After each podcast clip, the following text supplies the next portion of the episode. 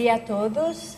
Primeiro gostaria de agradecer muito a presença de vocês para debater um assunto que para muitos não é muito agradável, né? Que é monarquia. E mais com a especialidade que eu coloquei, que é para a patologia, que ainda é menos agradável de encarar, certo? É, eu vou passar aqui o primeiro slide. Meu nome é Laura Sánchez, hum, sou professora aqui do, do da Conscienciologia. Eu estou na Conscienciologia desde o ano 97. É, comecei em Barcelona, que é a minha, a minha terra, onde eu nasci, na Catalunha, na Espanha.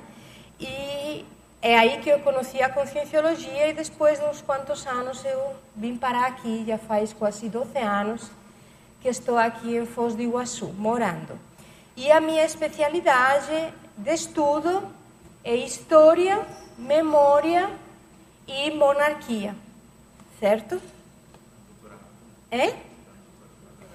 Sim, eu estou terminando, meu mestrado está já terminando em Memória e História. É, agora vai ser a minha defesa, próximo, próximo mês, né? E já estou entrando no doutorado na mesma linha que Memória e História. Tá? Eu, dentro da, da minha linha de pesquisa, eu tento sempre levantar patrimônios culturais e aqueles historiadores ou aqueles intelectuais que foram esquecidos no tempo. Né? Escrevi um livro sobre o Lastanosa, que o professor Valdo Vieira me pediu para pesquisar e escrever esse livro. E no meu mestrado continuei com a Floresta, que é uma brasileira que também foi muito esquecida aqui no Brasil, que foi uma mulher intelectual e a primeira a defender os direitos das mulheres à intelectualidade. Eh, e agora vou defender no meu doutorado o patrimônio histórico do Bertoni. Tá? E vou fazer, vou fazer um estudo comparativo entre o Museu Bertoni aqui no Paraguai e o Museu Bertoni na Suíça. Então vou viajar para a Suíça, se tudo der certo, e vou fazer esse paralelismo entre os dois museus. Então a minha linha sempre eh, vai encarada a esse processo de levantar, exumar essas consciências, né, que foram um pouco esquecidas ou apagadas, né, da história e da memória é, do da, da, do intrafísico e do extrafísico também. E a minha especialidade, mais concretamente dentro da, da conscienciologia, onde eu estou mais mergulhada, é o processo da monarquia, do temperamento monárquico, da monarquia e do nosso passado dentro da monarquia. Né? E eu agora quero explicar um pouco mais aprofundado o porquê que eu escolhi, ou porquê que eu fui escolhida para trabalhar este assunto, que foi mais porque que eu fui escolhida, na verdade, né? Então, vou passar aqui, acho que aqui eu passei demais. Aqui, na pesquisa. Eu vou aqui acompanhar os slides, porque aí eu aí eu não estou conseguindo ler. Então, a necessidade desta minha pesquisa surgiu a partir de mim mesma, né? Eu coloco aqui da própria autora, porque estes slides, esta, esta escrita, é parte de um artigo que eu estou escrevendo, na verdade não, de um artigo não, de um capítulo de um livro que está sendo escrito sobre monarquia e que vai ser uma antologia. Ele já tem 22 autores. Aqui tem alguns deles, né? Tem o Pedro, tem a Patrícia, é, tem alguns deles. Então, por isso que está escrito assim. Então, de entender esse processo da monarquia como regime político e como um período da história onde eu me vi inserida durante várias vidas passadas e que marcaram a minha raiz temperamental. Todo mundo sabe aqui o que é a raiz do temperamento, né? O que marca mais profundamente o nosso temperamento. Aí alguém pode estar falando, mas como é que você sabe que você teve vidas passadas na monarquia? Bom, eu sei de várias formas, mas a primeira, a primeira vez que eu fiquei sabendo das minhas vidas passadas na monarquia foi o professor Valdo que me apontou, tá? Então não tive muita saída, né?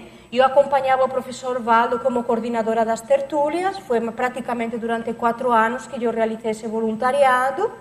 Comecei com ele a trabalhar quando as tertúlias eram ainda no Salão Verde, lá no refeitório que vocês conhecem hoje.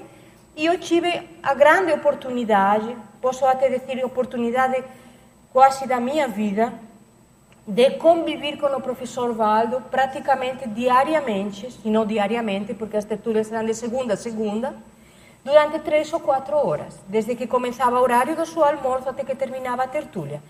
E então a gente conversava bastante, enquanto que ele almoçava e tal.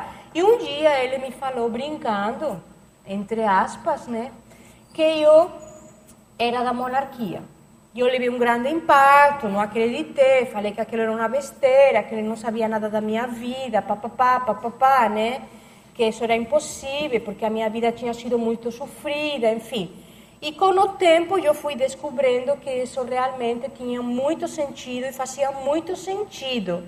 Sobretudo por quê? Porque a partir da minha pesquisa de biografias e deste... Tá, eu segui um método de pesquisa tá? É, utilizado para, recuperar, para começar essa minha pesquisa. Eu demorei vários, vários, vários anos, né? Na verdade, eu comecei esta pesquisa no 2005 e a primeira minha fonte foi bibliografia. Eu comecei a ler bastante livro, a olhar bastante filme, né? E essa foi a minha principal metodologia. E eu escolhi, escolhi como eh, especialidade dentro da conscienciologia escolhi a para historiografia, é, para poder encaminhar conscienciolicamente, desculpe, a palavra não saiu agora, a, a pesquisa. A para historiografia ela é uma especialidade da conscienciologia que estuda, do ponto de vista multidimensional, a teoria da história, sendo um campo de estudo e de reflexão sobre a produção da escrita da história. Ou seja, se eu pegar só a história para estudar a monarquia, eu não vou poder ir além de fato multidimensional, certo? Mas se eu pegar a para historiografia, eu vou poder estudar, por exemplo, períodos intermissivos, é, e vai ficar muito mais abrangente essa, essa, essa pesquisa. Então, por exemplo, se eu pegar um período da história, vamos supor um período na França, por exemplo, o período da construção do Palácio de Versalhes, vou estudar todo sobre aquela época na monarquia, dentro da história. Eu vou saber todo sobre aquela construção, todo certo. Mas se eu pegar para historiografia, eu também vou saber, por exemplo, ou posso deduzir de alguma forma, por exemplo, extrafisicamente, como influenciou a construção do Palácio de Versalhes no extrafísico, nas consciências, nas consciências. Então, vou levar isso para outro nível, certo?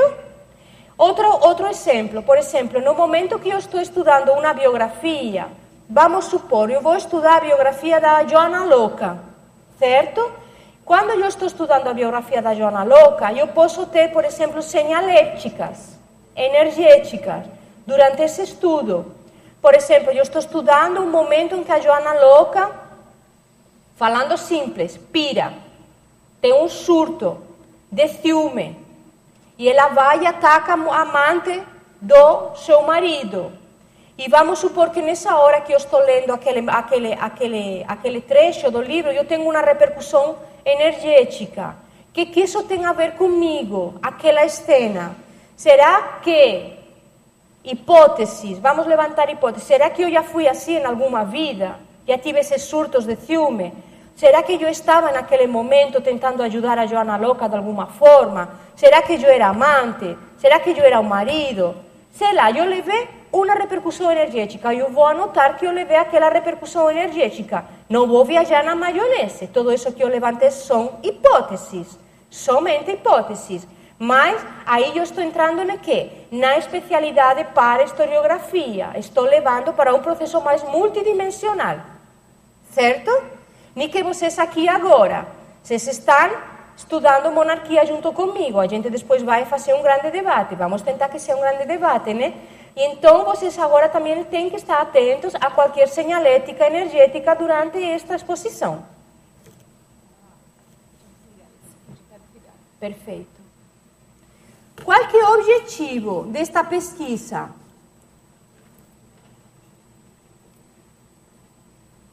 O objetivo é ter primeiro, reflexões críticas, sem autocorreções, ninostomania sobre a temática. Por quê?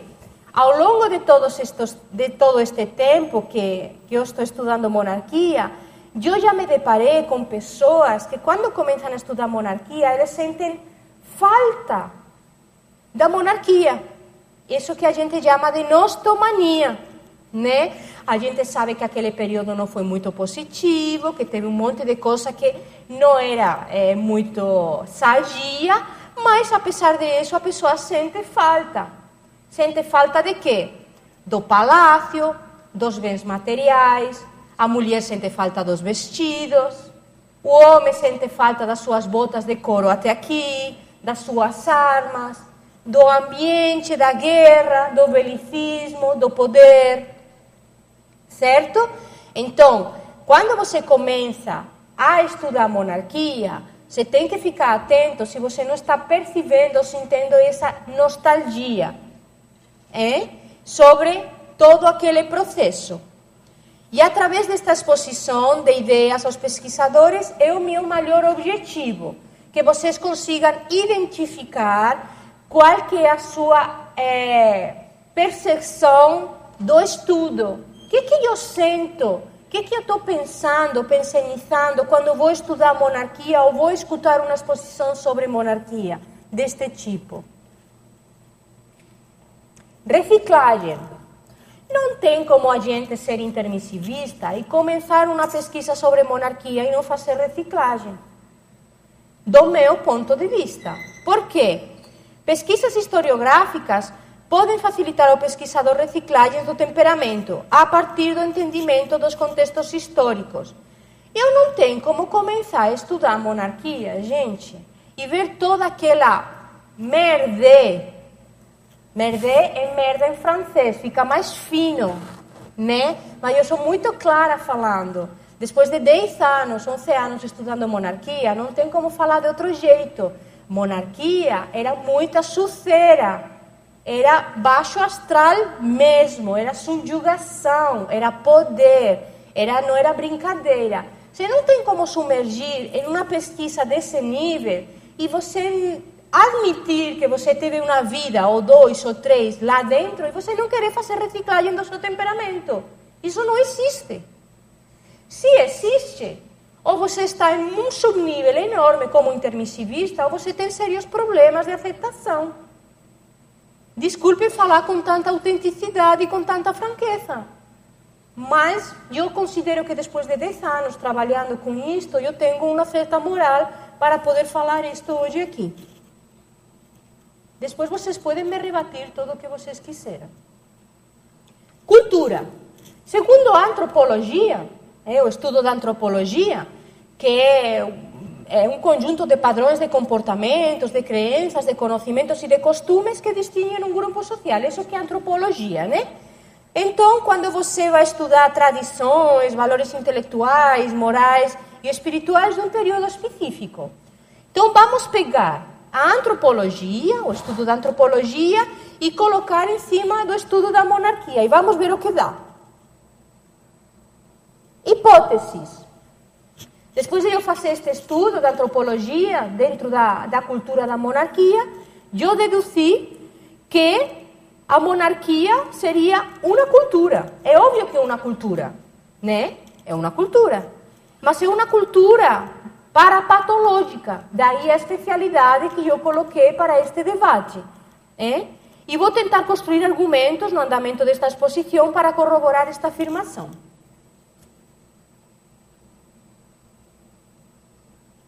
Monarquia. Aqui temos uma definição de monarquia. Pode-se definir monarquia sendo uma forma de governo na qual o chefe de Estado, a quem se otorga o título de monarca, rei, rainha ou equivalente, ejerce poder absoluto. Olha só, poder absoluto. A palavra composta, os vocábulos poder absoluto, eles já são antônimo de tudo que a gente estuda aqui. Estado mundial, democracia pura, fraternidade, assistência. Então, vamos já por, entrando por esse viés, né? Vitalício, olha só, hereditário, ou seja, Você nascia lá naquele ambiente e aquilo você herdava, gostasse ou não gostasse, né? E tendo origem e estabilidade, estabilidade nos últimos séculos. Bem, aqui temos um, um, um, breve, um breve, uma breve definição dos tipos de monarquia que a gente pode estudar na Terra. Temos a, par, a, parlema, a, perdão, a absoluta, né, que é o, a, o famoso absolutismo do Luís XIV, né, que a gente estuda muito nos nossos cursos, porque um verdadeiro exemplo de poder absoluto é o Luís XIV, ele, por exemplo, ele dictava, ele dictava, era um rei francês, e ele dictava exatamente o que o povo tinha que fazer em todo momento da sua vida, até como tinha ir no banheiro. Né? Isso que era a monarquia. Temos a monarquia feudal, que é a raiz da monarquia. É muito importante estudar feudalismo para quem quer entender monarquia, porque a raiz da monarquia se encontra no funcionamento do feudalismo, que surgiu na época medieval, né? E depois temos a, a, a monarquia parlamentarista, que seria a, a que nós temos hoje em vigor, né? Teoricamente.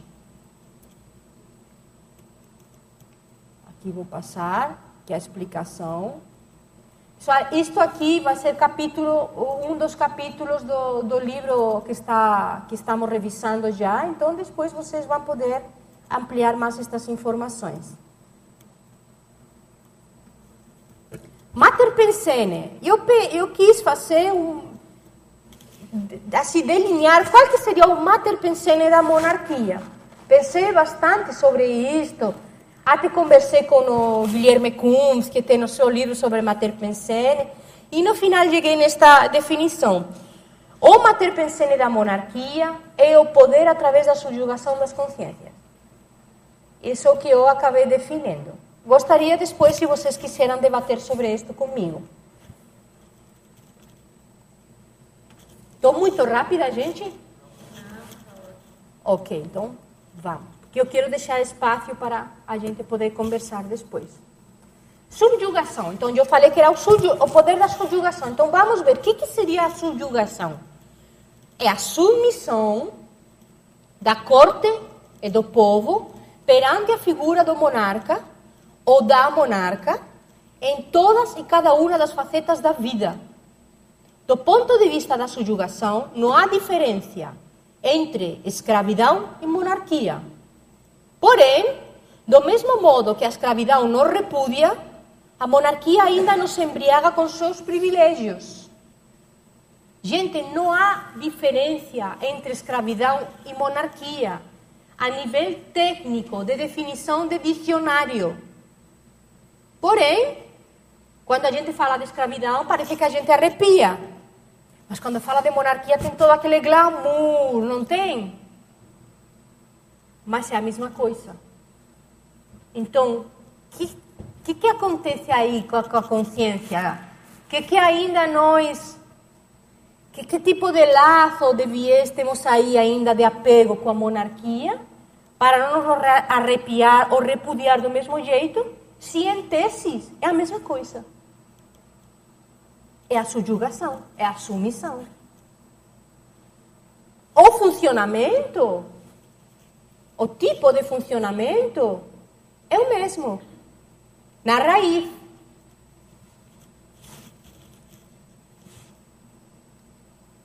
Pseudo-justiça.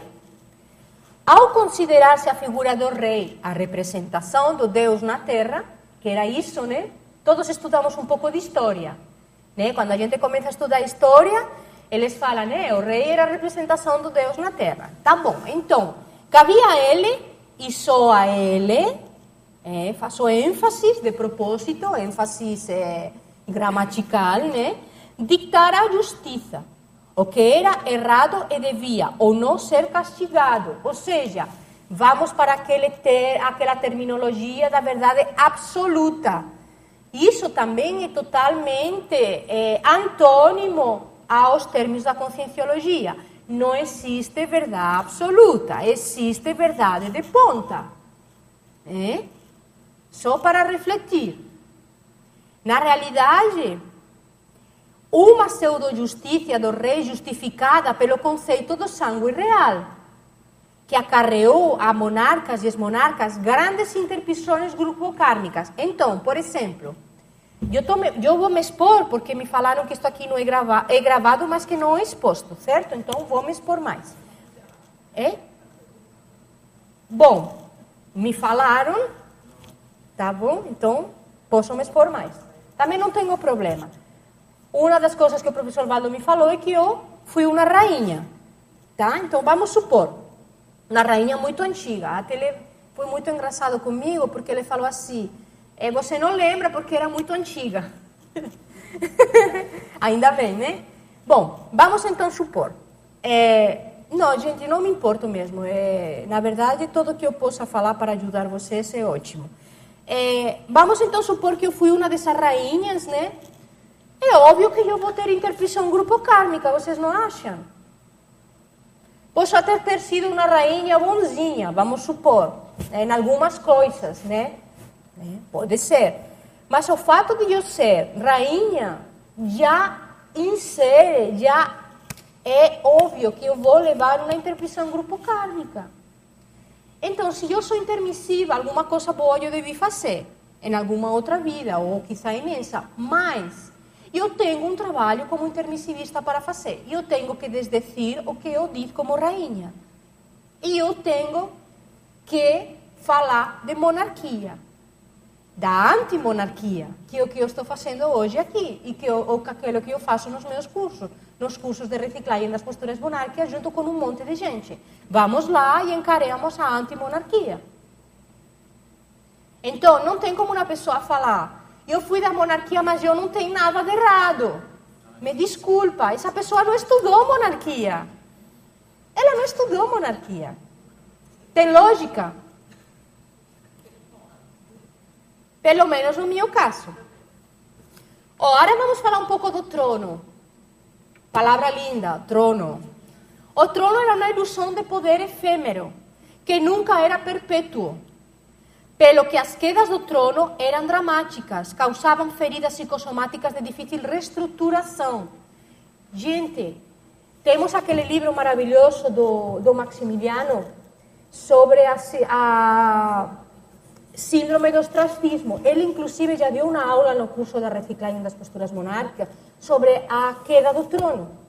A pessoa que ela a rainha ou rei que esteve no trono e que foi eh, despojado do trono. Obviamente isso acontecia com muito. Em espanhol se diz a rei, puesto, a, a rei muerto, rei puesto, né? Tirava o rei e colocava outro. Como que uma pessoa, uma consciência, que tinha o poder de dictar absolutamente todo, de não ser contradecido em nada, fica emocionalmente sendo, por exemplo, tirado do, pro, do trono e indo para uma masmorra, ou uma rainha indo para um convento, afastada dos seus filhos. É só ler a história, era isso que acontecia. Será que isso não deixou sequela psicossomática?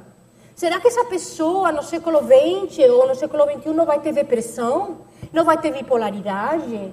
Não vai ter surto? Não vai precisar de um psiquiatra, de uma terapia? Só para refletir. Retrovidas. Aceitação sem reminiscências de ter tido vidas passadas na monarquia seja como monarca ou como personagem da corte, já será um facilitador de resgates intra e extrafísicos de consciências com padrões monárquicos, agindo em favor da sua ficha evolutiva. Não é fácil, eu sei disso, porque já passei por isso, não é fácil aceitar que a gente teve vida monárquica, que a gente esteve inserido na corte, que a gente tem interpretação grupo kármica. Eu sei que isso não é fácil. Por quê? Quando eu comecei a aceitar esse processo da monarquia, ou inclusive antes de eu começar a aceitar, eu era muito exposta pelo professor Valdo aqui na comunidade como sendo da monarquia. É, cada vez que saía o assunto da monarquia, o que, que o Valdo fazia? Claro que era para me ajudar, né? mas naquela época eu não tinha tanta lucidez. Né? O que, que ele fazia? Ele falava assim, ó, oh, a nossa monarca. Vocês lembram disso? Tem alguém aqui que lembre disso? É. Mesmo aqui, ó, falava de monarquia, ó, cadê a Laura? E já me procurava. E eu sempre ficava lá atrás para ninguém me ver, mas ele já girava direto. Cadê? Ah, a Laura tá aí, né? Então é assim, eu comecei a me sentir muito mal. Comecei a me sentir muito estigmatizada. Tive uma época que até eu deixei de vir nas tertúlias, que as pessoas brincavam comigo. Tipo assim, eu saía do tertuliário e fazia reverência para mim. Eu saía muito chateada com meu temperamento monárquico, óbvio, não era fácil, né? Até eu aceitar que aquilo era assim, que, eu tinha que fazer, dar a volta. Eu tinha que estudar aquilo e reciclar, né? Então, eu sei que não é fácil aceitar esse processo. Só que até a pessoa não aceitar esse processo, ela não vai caminhar na reciclagem. Ela vai ficar ou estancada ou vai para trás. Não tem saída. Certo? Pelo menos do meu ponto de vista, a ficha evolutiva dela não vai caminhar muito, não. Como era corte? Desculpem que aqui a letra ficou pequena, mas eu vou ler para vocês. Quem participou do ambiente da corte? Porque quando falamos de monarquia, não estamos só falando da figura do rei ou da rainha. Nós estamos falando de cortesã, barão, conde, eminência parda, político, que mais? Me ajudem. Tem mais, me falem. Religiosos, muito bem. Os militares, muito bem, do exército. Tem muita gente. Aquela corte era, era uma fauna. É? As eminências pardas, muito bem. Era uma fauna, né? Os intelectuais, os artistas. Exatamente, era uma fauna consciencial aquilo. Enorme, enorme. No monarquia, deixa-me ver aqui, inclusive eu tenho elencado. Oh, eu tenho aqui elencado alguns: imperador, imperatriz, príncipe, princesa, infante, infanta, arquiduque, arquiduquesa, grão, parece que estamos fazendo chamada aqui, né?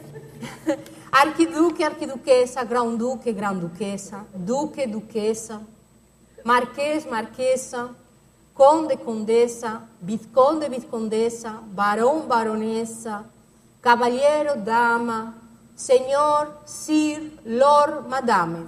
E logo tínhamos os tratamentos, a forma de tratamento, que é bem interessante também.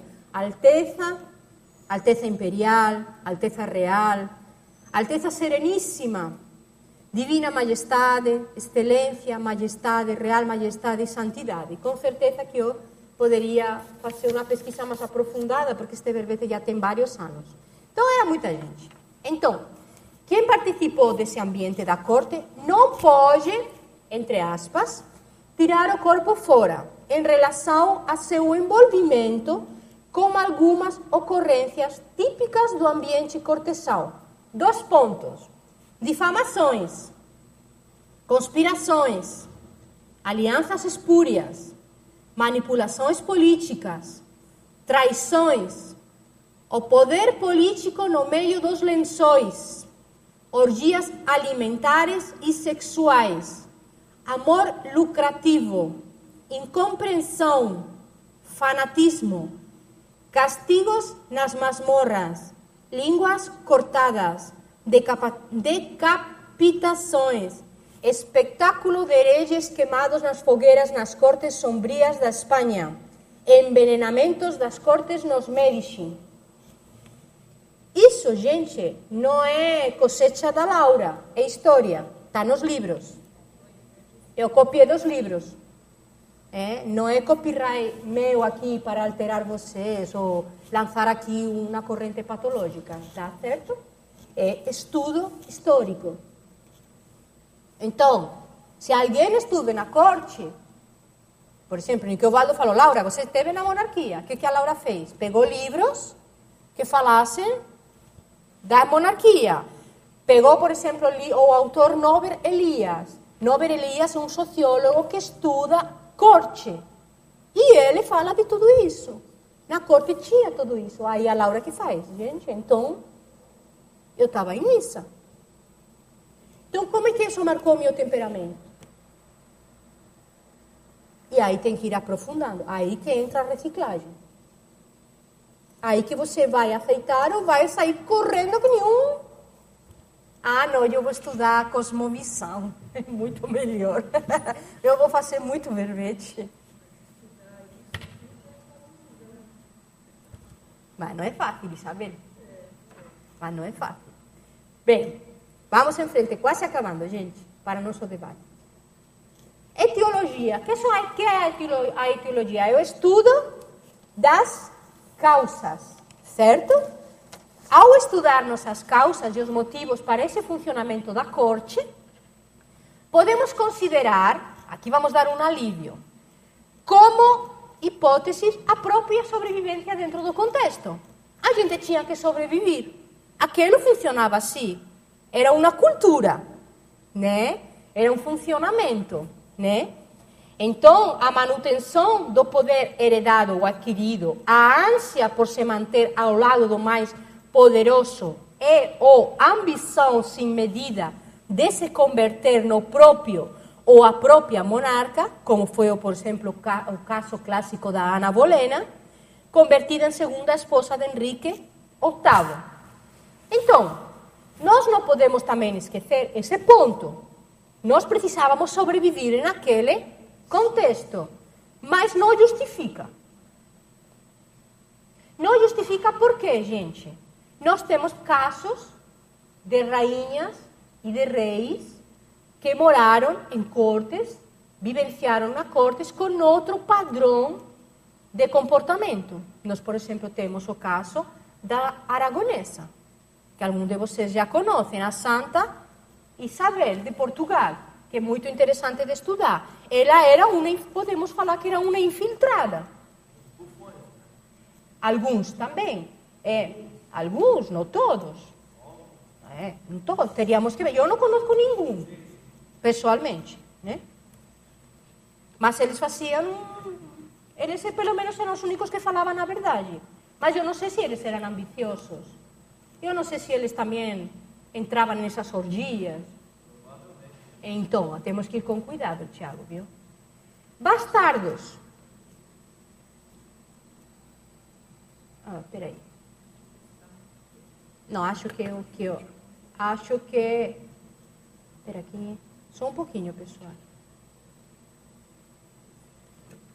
Aqui eu, eu fui. Ai, espera aqui, eu me perdi aqui agora. Etiologia. Cortesãs.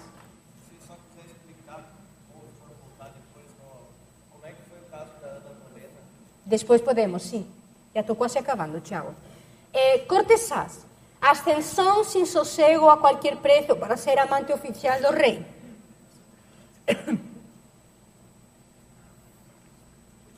que a sua vez era tão oficial quanto a do primeiro-ministro, porém destinada a ser substituída por outra mais nova, nova ou vela, e finalizando seus dias sempre em um convento com uma morte mais com uma morte segura. Isto era eh, a finalidade da, da cortesã sempre.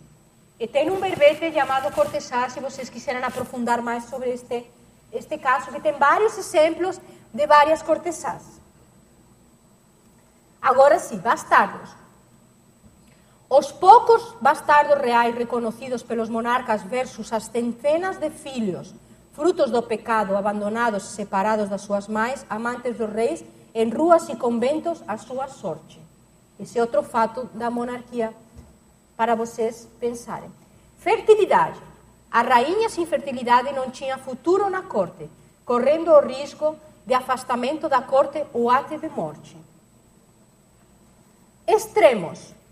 Monarquías e monarcas. Os salões dos palácios estão cheios de cortesãos promíscuos, enquanto o Vaticano está cheio de clero reprimido. Só outra mais reflexão. Aqui as minhas conclusões finais, pessoal. Vigência. Existem hoje ainda 43 países. Ai, desculpa. Obrigada, Alessandra. Existem hoje ainda 43 países onde a monarquia é vigente, correspondendo em um 17,5% do planeta. Sociologia. Do ponto de vista social, isso mostra que a monarquia, mesmo sendo uma cultura já de por si mesma patológica, é ainda mantida, aplaudida, retroalimentada e incentivada pelos cultos absurdos e obsoletos desses países e das suas sofins. Estado Mundial. Enquanto. Não passou? Enquanto essas monarquias permanezcan se manifestando de alguma forma, estaremos longe de qualquer instauração,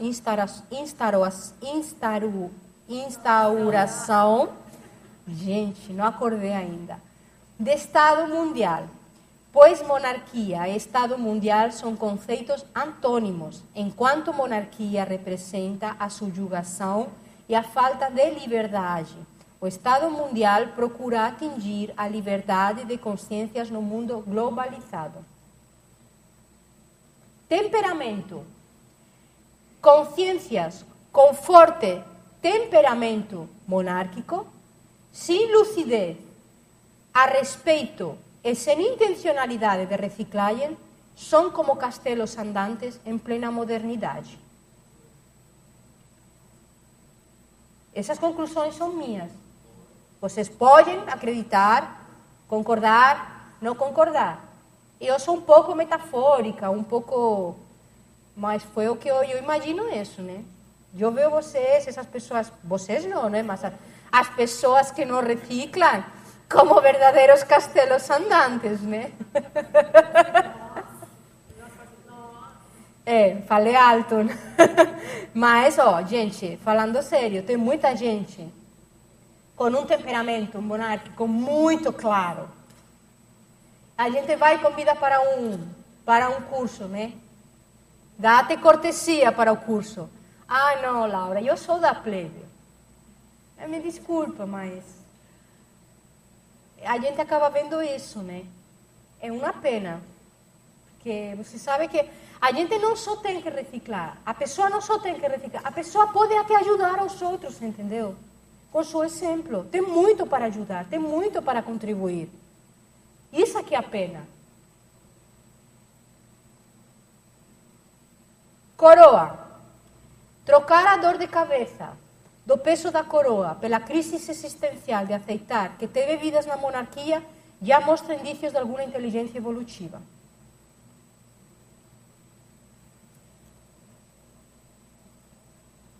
Vou para a próxima. Está Edovaldo. Na monarquia, no passado, a maioria dos intermissivistas não esteve na plebe. Hoje, com a autoconsciencialidade ampliada, o indicado é cortar os resquícios da corte, que ainda podem estar se manifestando no temperamento monárquico remanescente. Valdo Vieira, Léxico de Ortopensatas, 2016, página 1102. Esta frase a frase, é, acho que do verbete monarquia, a frase final. Ainda mantida pelas socins patológicas, a monarquia alimenta e incentiva cultos absurdos, obsoletos e degradantes para os países afligidos, longe de atingirem o universalismo. Pessoal, até aqui a minha apresentação e agora é o momento em que a gente tem que realmente debater todo o que aqui foi exposto. É, podemos voltar para alguma para algum slide que vocês queiram discutir. Vocês ficaram aí atrás? Por quê? Aí, aí que não veio vocês aí atrás. É. Pessoal, quem quiser fazer pergunta pode levantar a mão que eu coloco aqui na lista. A gente tem o Alexandre, a Marlene e a Patrícia já inscritos. E aqui, um senhor aqui, Eduardo, também. Bom, eu gostaria de te perguntar o seguinte. Um, a tua postura em relação ao estudo desse assunto é tranquila, né? Você estuda há muitos anos e apesar de lidar com... Tá baixo?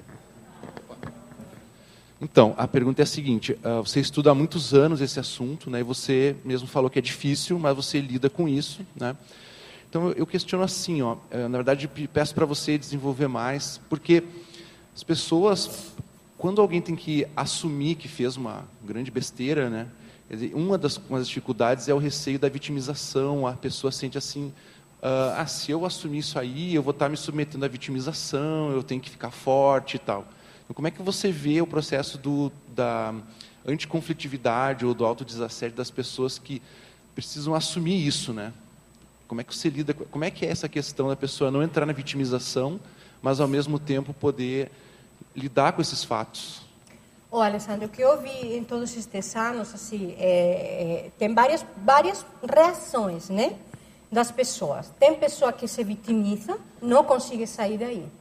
A autoestima da pessoa baixa, sobretudo no estudo do temperamento, abaixa e fica estancada nesse ponto. Tem pessoa que consegue ver, tem uma, uma, uma baixa autoestima, mas ela consegue sair e dar a volta. É, aí ela consegue fazer assistência com o próprio exemplo, certo? Aí acontece a reciclagem.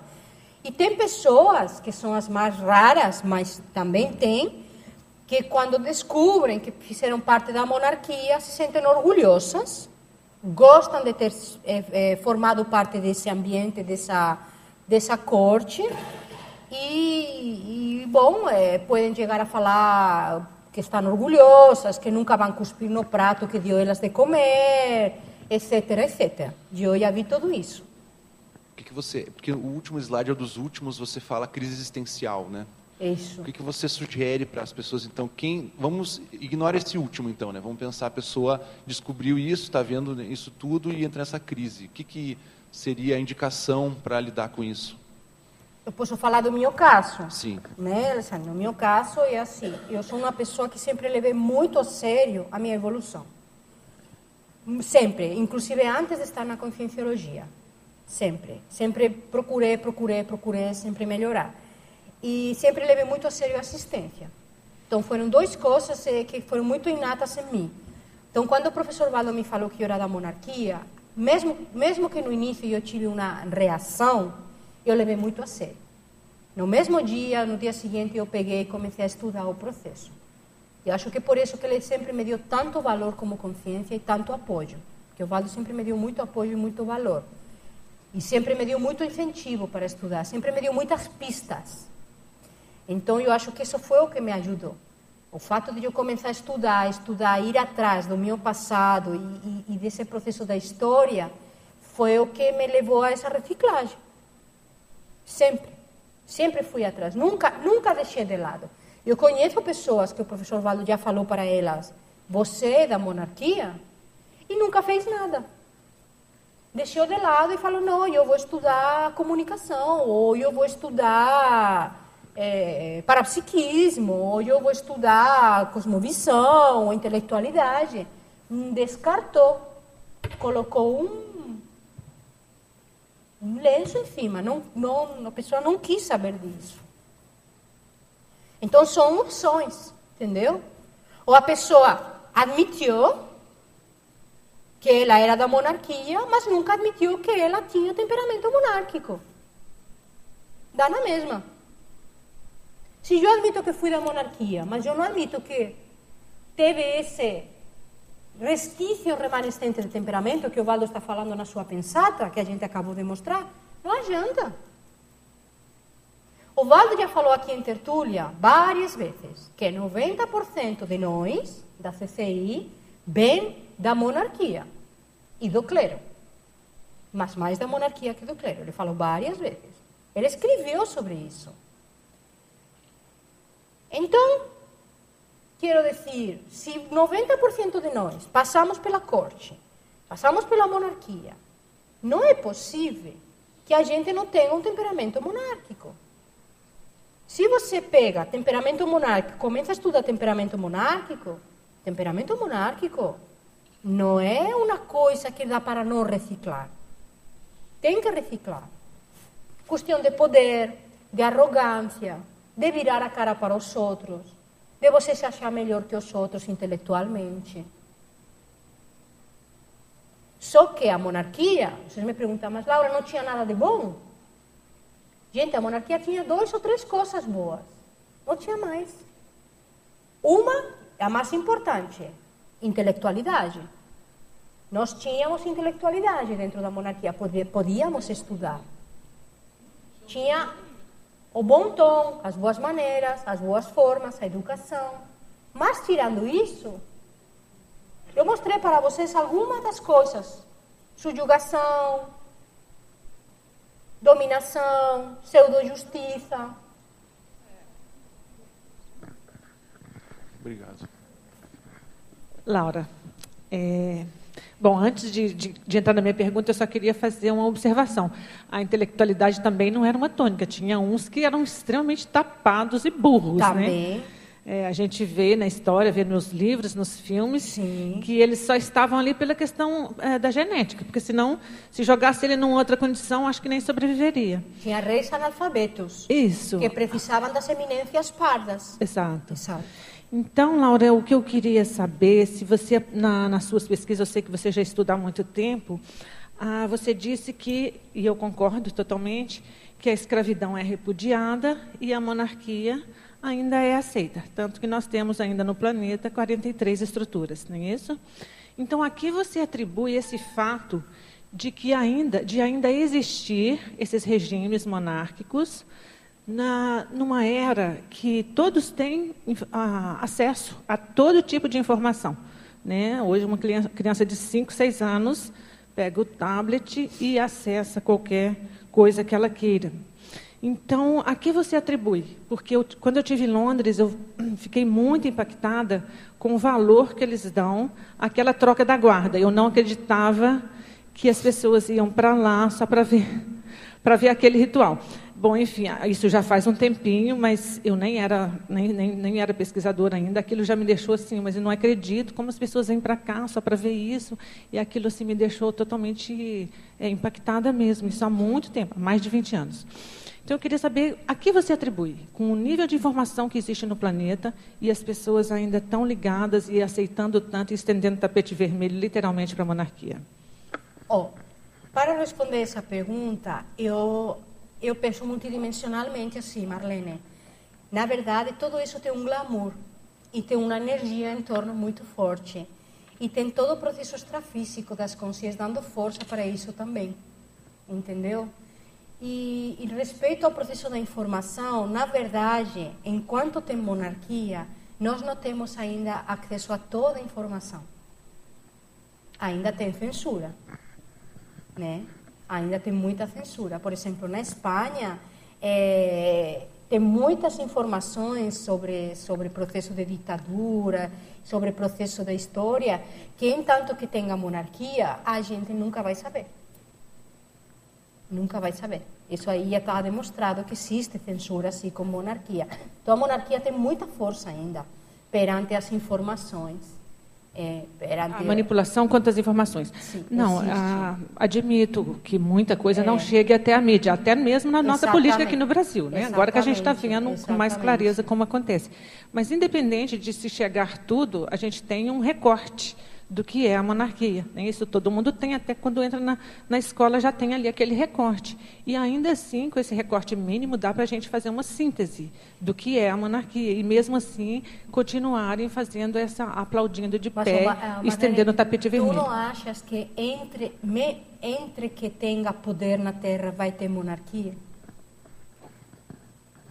Olha, eu, eu quero muito admitir a possibilidade do Estado Mundial. Sei que vai levar aí alguns milênios, mas, mas é, eu é... acho que se a gente não começar a falar nisso e admitir e a querer construir isso, ainda que seja só para nós aqui, num grupo mínimo de 500 pessoas, conforme foi proposto o Conselho dos 500, Acho que a gente, com esse nível de informação multidimensional, depois de fazer um curso intermissível, de fazer esse nível de reciclagem, que, conforme você falou, que todos, a maioria que passou e já está lúcido quanto a isso.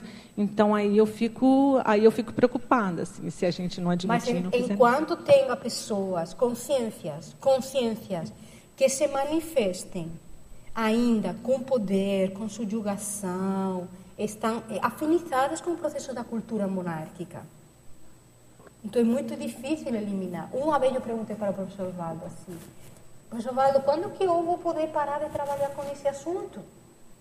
Fazer outra coisa. Aí eu pensava dentro de mim mais digna, né?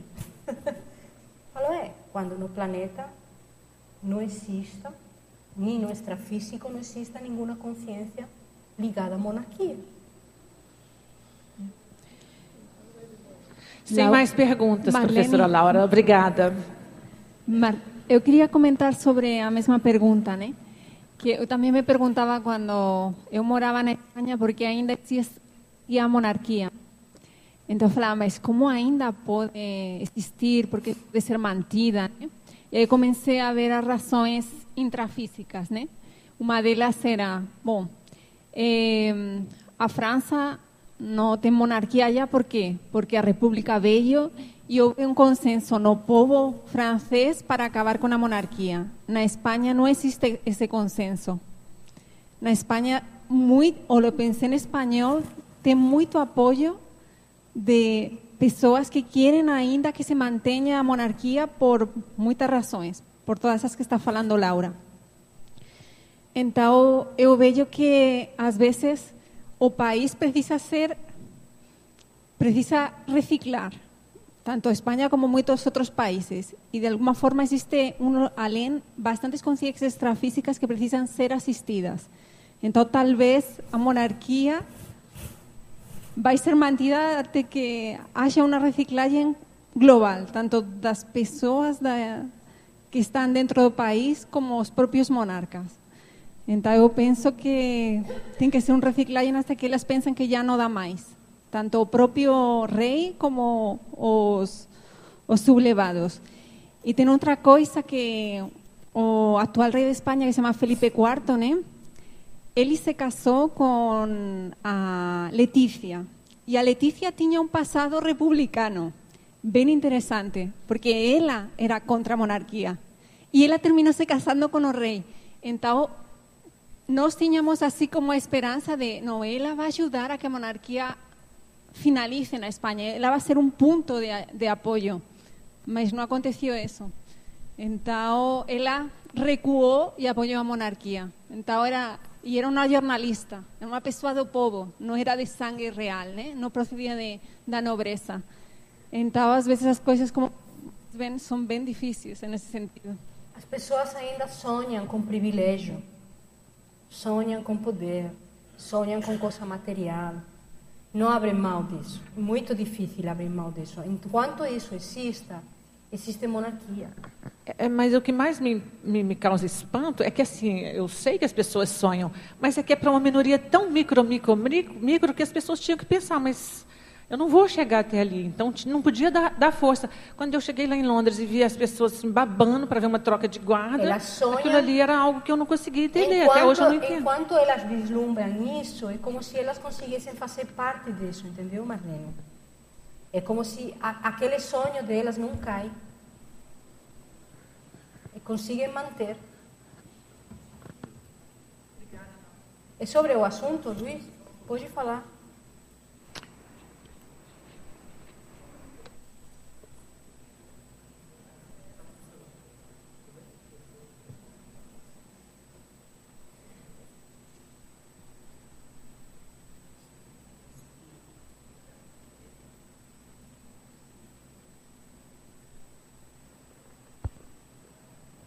Tem um cenário, uma condição que a gente estuda muito lá no curso e nos nossos trabalhos relacionados à monarquia e essa problemática atual que é da cultura. Acho que a Laura e a atividade em si chegou na maturidade quando a gente fala em cultura da parapatologia. O que acontece? A gente observa sociologicamente que a maioria dos modelos de estados são replicados em todos os níveis sociais. Se você vive num estado com a monarquia como modelo de referência, as empresas copiam o modelo da monarquia. Então, daqui a pouco, o presidente da empresa ele é o rei dentro da empresa. A família, culturalmente, copia o modelo do Estado. Então, daqui a pouco, o pai ele funciona dentro de casa como o rei. E o filho mais velho vai sucedê-lo e essas coisas todas. Então, quando chega nesse patamar, isso é um, um, um processo muito sério das ideias de liderança. Então, você tem um paradigma líder patológico causando uma cultura social estratificada como modelo de liderança. E todos os grupos, nos seus, nas suas interrelações, necessitam de modelos de liderança. Então, talvez um grande problema, e que isso demore muito, é esse arraigamento cultural e essa transferência de um modelo de Estado para todas as relações sociais. Então, você consegue facilmente, como foi na França, facilmente é uma palavra até errada, fazer uma revolução, matar um monte de gente tal, e achar que se livrou da monarquia. Não se livrou. Por quê?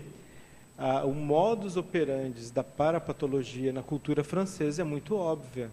O francês ele é monarquista mesmo sendo republicano. A arrogância francesa, os trejeitos não desapareceu. Por isso eu mesmo acho que as revoluções não resolvem nada, só causam problemas. A gente precisa de evoluções dentro dos modelos que a gente tem. Toda vez que vem uma linha revolucionária, ela não é capaz de fazer a quebra da cultura parapatológica. Então, por que essas monarquias existem? Pela, pela cultura da parapatologia. Eu acho que aí é um ponto que a gente trabalha muito, que vai nos ajudar a entender como essas relações são replicadas. Quando a gente pensa, não, não tem lógica eu defender a monarquia, porque eu nunca vou ser rei, ou nunca vou estar naquele grupo. Onde que vem a lógica? Mas, no meu grupelho, eu vou ser o rei daqui. Lá na minha família, eu vou ser o, o rei. Quando eu tiver a minha família, eu vou mandar. Quando eu tiver a minha empresa, eu vou mandar. Não, aqui quem manda sou eu. Então a cultura, ela é uma coisa, da parapatologia, é uma coisa muito mais grave em termos de holopensene planetário. Então, quando a gente trabalha e tenta afetar com ideias um modelo de Estado, a nossa ideia é fazer uma reversão cultural a médio e longo prazo. Porque a monarquia se baseou e a coisa se construiu num arcabouço de ideias patológicas. Talvez até alguns de nós pensamos e escrevemos essas ideias patológicas. Por isso é necessário a gente começar a, a trabalhar com essa reversão de, de, modelo. Por mais que eu não estive é, nos últimos mil anos dentro de uma corte, mas se eu vivenciei num estado que tinha esse modelo de referência, provavelmente às vezes eu fui monarca dentro da minha empresa, fui monarca dentro do, no meu ambiente de trabalho, dentro da minha família, por conta dessa extrapolação cultural que se gera. É bem óbvio isso que a gente fala. Olha no Brasil, os nossos avós, que viviam aqui na época que tinha uma ditadura militar, eles tratavam os filhos como um ditador. Era comum os filhos apanharem, serem torturados, com algumas exigências. Essas últimas geração, a última geração que viu já um país mais sem referência, são de, que a coisa foi lá para o outro lado, né? São gerações também criadas pela televisão, sem referência, não apanharam, não foram torturados, mas tem essa, é, vamos dizer assim, esse outro viés atual do Estado, que é um Estado deixa a coisa andar para ver como é que vai ficar. Então, é, vocês vejam como é rápido isso. Em duas gerações no Brasil, você experimenta esse problema da patologia cultural de Estado. Então acho que esse assunto ele é muito intraconsciencial e nas interrelações. É muito importante a gente ficar atento que tipo de liderança existe nos grupos que nós estamos nos manifestando e influenciar a mudança desse tipo de liderança em todos os níveis para mudar a cultura. Então aí eu vejo a, a, uma das coisas muito importantes que a gente faz em eu vejo importante a gente continuar nesse raciocínio do Luiz, né, na questão da estrutura cultural e como isso reflete nas demais esferas da, da sociedade. Né. Agora, eu queria, Laura, que você esclarecesse mais algumas coisas assim, para a gente pensar também. Você disse que a monarquia teve origem no feudalismo. Mas se a gente for olhar esses traços da monarquia, né, do temperamento monárquico, a gente vê que no Império Romano isso já existia, entre os faraós egípcios já vinha, inclusive, a, a reprodução dessa estrutura. Então, assim, em que o feudalismo caracterizou a monarquia? E outra coisa também, se a gente olhar, por exemplo, até no meio dos republicanos, quando a gente vê o Trump chegando lá elogiando a Inglaterra de ter saído da União Europeia, a gente vê que está indo contra o Estado Mundial e voltando para a política de favoritismo, que é uma coisa, um traço monárquico. Né? Então, assim, eu queria que você comentasse um pouco isso. Então, Patrícia, uma coisa é a estrutura e outra coisa é o temperamento, tá? É, o feudalismo é, deu passo à monarquia como estrutura, certo? Agora, o temperamento, temperamento é, monárquico, que a gente chama temperamento monárquico, ele se estrutura dentro da monarquia, com as relações dentro da própria cultura da monarquia, que se dá na corte. Certo? Agora, quando você fala, não, mas é que o temperamento, ele, ele, os, romanos, os romanos já tinham. Sim, mas o, o temperamento monárquico que a gente estuda, é, estuda a partir da corte, da estrutura da corte. É óbvio que o romano, né, ele tinha um temperamento arrogante, o de poder, porque tinham relações bélicas. Né? É óbvio que, que, que, o temperamento bélico ele se inclui dentro do temperamento monárquico, porque dentro do temperamento da, da, da, monarquia tinha também um processo bélico. Agora, outra coisa é como é que se construi a monarquia. A monarquia ela se construi através do feudalismo. Por exemplo, como é que funcionava o feudalismo? O feudalismo era o seguinte: dentro do, de, do medieval, eles construíam burgos certo? Então, burgo era, era uma terra que era dominada por um senhor, que normalmente era um barão, tá? Então, tinha os vassalhos. Entre o senhor e o vassalho existia um, eh, um contrato de honra, através da palavra, onde o senhor oferecia comida e vivenda, moradia, para ele, em troca dele trabalhar as suas terras. Só que o Senhor tinha uma série de benefícios. Por exemplo, se uma das filhas do, do vassalho casava, casava com outro vassalho, a primeira noite de núpcias correspondia ao Senhor. Então tinha vários, vários, eh, várias eh, cláusulas dentro desses contratos. Entendeu? Então, assim, o senhor, ele era dono da terra, mas a terra era trabalhada pelo feudo. Então, o que, que tinha aí? Tinha uma subjugação. Não existia salário. Era uma troca de serviços. Mas o senhor é, é, é, otorgava defesa, defendia, defendia do belicismo, que tinha muito belicismo naquela época, defendia, dava segurança para ele e para a família, e ele trabalhava a terra e dava comida e manutenção para ele. A partir de aí, o feudalismo através foram muitos anos para terminar com o feudalismo. Aí que aconteceu? Começou a se criar uma burguesia. E a burguesia, o que, que ela queria? Ela queria criar comércio. Mas os feudos, o feudalismo, não contemplava o comércio de forma alguma. Então, a burguesia foi se juntando e fazendo força para criar a monarquia. Naquela época existiam reis, existiam castelos, mas eram os castelos dos senhores. E o rei não tinha uma, uma, uma, um poder como nós entendemos o poder da monarquia. Então, depois de muitos séculos, os feudos foram desaparecendo, se foram, se foram criando regiões de comércio fora dos feudos, dos burgos, e aí a monarquia foi tomando força mas dentro do regime do feudalismo. Então, em termos de estrutura estatal, porque, Exatamente. por exemplo, a Exatamente. gente vê que essa, essa questão das terras, de, de feudo, isso acontece até nos primórdios do, da, das organizações árabes, os clãs árabes, também é desse mesmo política, né? É, se você fosse de trabalho, de Se você quisesse ir mais, mais longe para trás, vamos mais longe, Patrícia, vamos nos macacos. Vamos estudar antropologia nos macacos. Nós tínhamos inclusive um vídeo que não foi possível colocar, onde a gente estuda o comportamento dos macacos, ele é totalmente monárquico.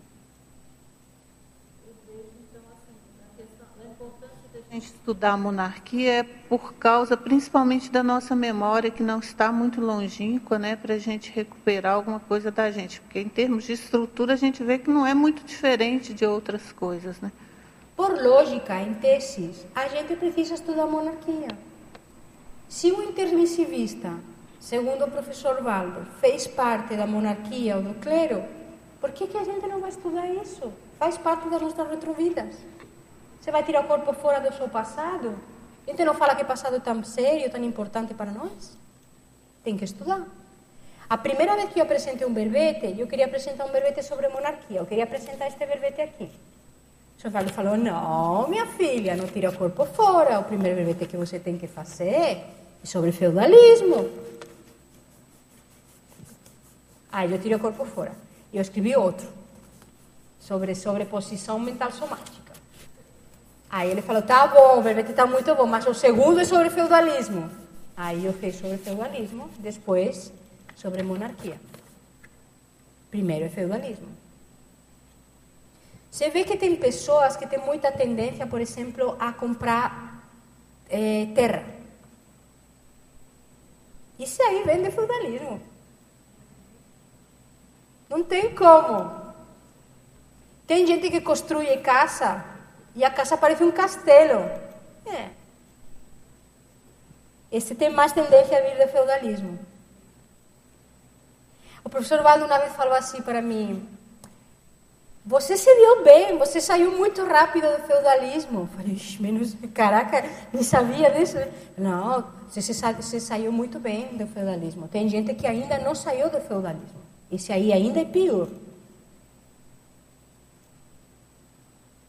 Aí eu perguntei, como é que eu me saí do feudalismo tão rápido? Ele falou, porque você desceu do cavalo e colocou a bota na lama para ajudar os vassalhos.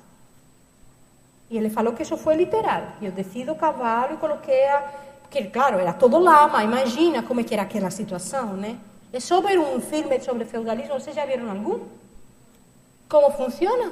Muito interessante. Pega o verbete feudalismo, lê, dá uma lida, vê como é que é. Como é que era primário o negócio, gente. Mas tem gente que adora comprar terra uma atrás da outra. Oh, minhas terras. Hum, meu paraíso.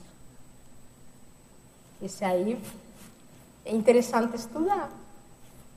Mas que mais temos por aí? Oi. É, bom dia. Parte das, das respostas você acabou de dar falando do feudalismo aí. Eu vou, eu vou para frente. É, esse processo da saída da monarquia né? e, e agora a democracia e outros regimes aí, uh, você considera ser um, um por, por, exemplo, assim, a, a, mudança estrutural, talvez até patrocinado pelo extrafísico, para que a gente pudesse mudar essa postura? Essa é a primeira pergunta. Por que eu pergunto isso? É, eu estava num evento há uns dois anos atrás, era um evento de família, eh, da minha família, e do lado tinha um heliporto e ia descer um cacique da política paranaense aí, lá no interior do estado, né? Ele não ia para aquele evento, ele ia para outro lugar, né? Mas foi incrível a hora que eles ouviram o helicóptero, assim, algumas pessoas foram lá, vamos lá conversar com ele lá, vamos lá receber. Eu falei, mas poxa, não, ele não veio para o nosso evento, ele só está descendo ali porque é o único lugar que tem para ele parar o helicóptero, né? É, algumas é, mulheres foram retocar o batom, Aí você quando falou das cortesãs, assim, eu falei, caramba, que é isso? E isso, isso aconteceu. Outra coisa, durante o processo do impeachment lá, né, as pessoas diziam, não, porque agora vai melhorar tal. E eu via assim, pô, gente, mas isso é uma democracia. Né? Você acha que você vai tirar uma pessoa e tudo vai se resolver? Isso nem na França, quando fizeram com o rei lá, aconteceu. Né?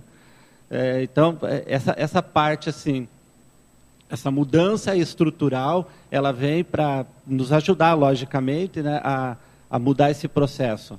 Né? E o que eu falei que você já respondeu foi quanto tempo isso demoraria, né? É bastante tempo, então. Então, como se dá esse processo agora da gente transformar, por exemplo, líderes em referências, que, que eu penso ser o, o meio termo. E a outra perguntinha, se você me permitir, é sobre a relação da autovitimização e a monarquia me interessou muito essa parte aí. Por que lhe interessou essa parte? Em que, que você pensou exatamente? Porque vitimização é um processo bem arraigado meu, assim. E coincidentemente, quando teve a noite de gala, é, eu estava no hotel, no, no eu não ia para a noite de gala, mas eu não consegui ficar lá na frente. Eu estava muito irritado, irritadíssimo com aquilo.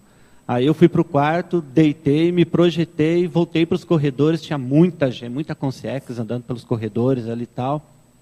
E a sensação de irritabilidade continuou. Né? Daí eu fiquei pensando, por que eu ficar tão irritado assim com a monarquia, né? Se você tivesse ido na noite de gala, que você não foi, você teria ido vestido de quê? Não, não chegou a cogitar, não chegou a refletir sobre não, isso? Não, eu, eu, eu, estive no chá inglês depois, como, como inglês, porque eu tinha algumas, algumas vivências na minha infância, onde eu me via dentro de uma relojoaria, e eu sabia que era em Londres, aí eu mandei até fazer um terno com o mesmo corte que eu me via tal. Mas você foi... Mas monarquia... Para o chá inglês você foi de Lord? Não, eu fui como relojoeiro. Como? Relojoeiro. Relojoeiro. Eu me via dentro de uma, de uma relojoaria, é, eu tenho, desde a minha infância, fascínio por relógio, então eu sabia que tinha aí uma raiz, sabia que era em Londres também, eu já andei dando umas tá, pesquisadas. então vamos, qual é o seu nome? Júlio. Júlio, vamos então pensar um pouco aqui, juntos. Você sentiu irritação com a monarquia na noite de gala, mas você está levantando a questão da vitimização. Vitimização e irritação são antônimos, não são sinônimos. Parece um pouco contra incoerente, né? Mas, ó, eu vou te levantar várias hipóteses aí, né? É, eu, por exemplo, penso que uma pessoa poderia ficar muito irritada com monarquia por vários motivos. Um, porque saiu muito mal parada na monarquia, obviamente. Foi para a masmorra, queimaram ela, cortaram língua, etc, etc, etc. Outra hipótese, porque ela quis fazer parte de tudo aquilo e não conseguiu. Certo? Aí ela ficou com danada. Aí ela ficou vitimizada. Eu queria ser grande-duque e fui só duque. Né? Aí ela ficou. E daí então ficou vitimizada, ficou com baixa, baixa autoestima e daí veio essa irritação. São hipóteses, Júlio. É. Não, não, sei se é. faz lógica, se tem lógica, não tem lógica. Faz, faz porque uma, uma característica também minha é ficar extremamente irritado contra, contra o poder, por exemplo. Quando você começa a ver alguém aparecendo muito, né? E assim, na verdade, não só irritado com a pessoa que está centralizando, mas eu observo muito rapidamente as pessoas que estão sustentando aquele poder. Uhum. Eu sempre digo que o que faz o rei é o súdito, né? Se, se não houvesse o súdito, ele ia ficar sozinho, ia acabar isolado, né? Isso é uma coisa que me, sempre você, me incomodou. Você faz TNP, Júlio? Sim. Você, quando aparece o pessoal para ser assistido, você sente irritação? Em alguns casos, sim. E o que você faz nesse momento? Você deixa passar a irritação? É, eu continuo exteriorizando, eu foco no que faz eu tenho que fazer, isso, eu foco na assistência. É. E... Se a gente fica com raiva dos assistidos o tempo todo, tem como fazer assistência? Não tem. É impossível. Se você fica com raiva do rei, da rainha, do conde, da condessa, como que você vai fazer assistência para ele? É óbvio, é óbvio que uma pessoa com temperamento monárquico nem sempre é uma pessoa agradável. Eu sou bem consciente disso.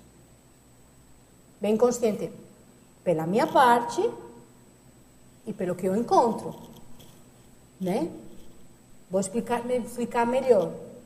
Eu já escutei muito já faz alguns, já faz vários anos que não escuto, mas no início eu escutei muito. Nossa, mas a Laura é brava pra caramba. Fazer o quê? Eu era mesmo, né? Mas se todo mundo, eu vou colocar o caso do professor Valdo.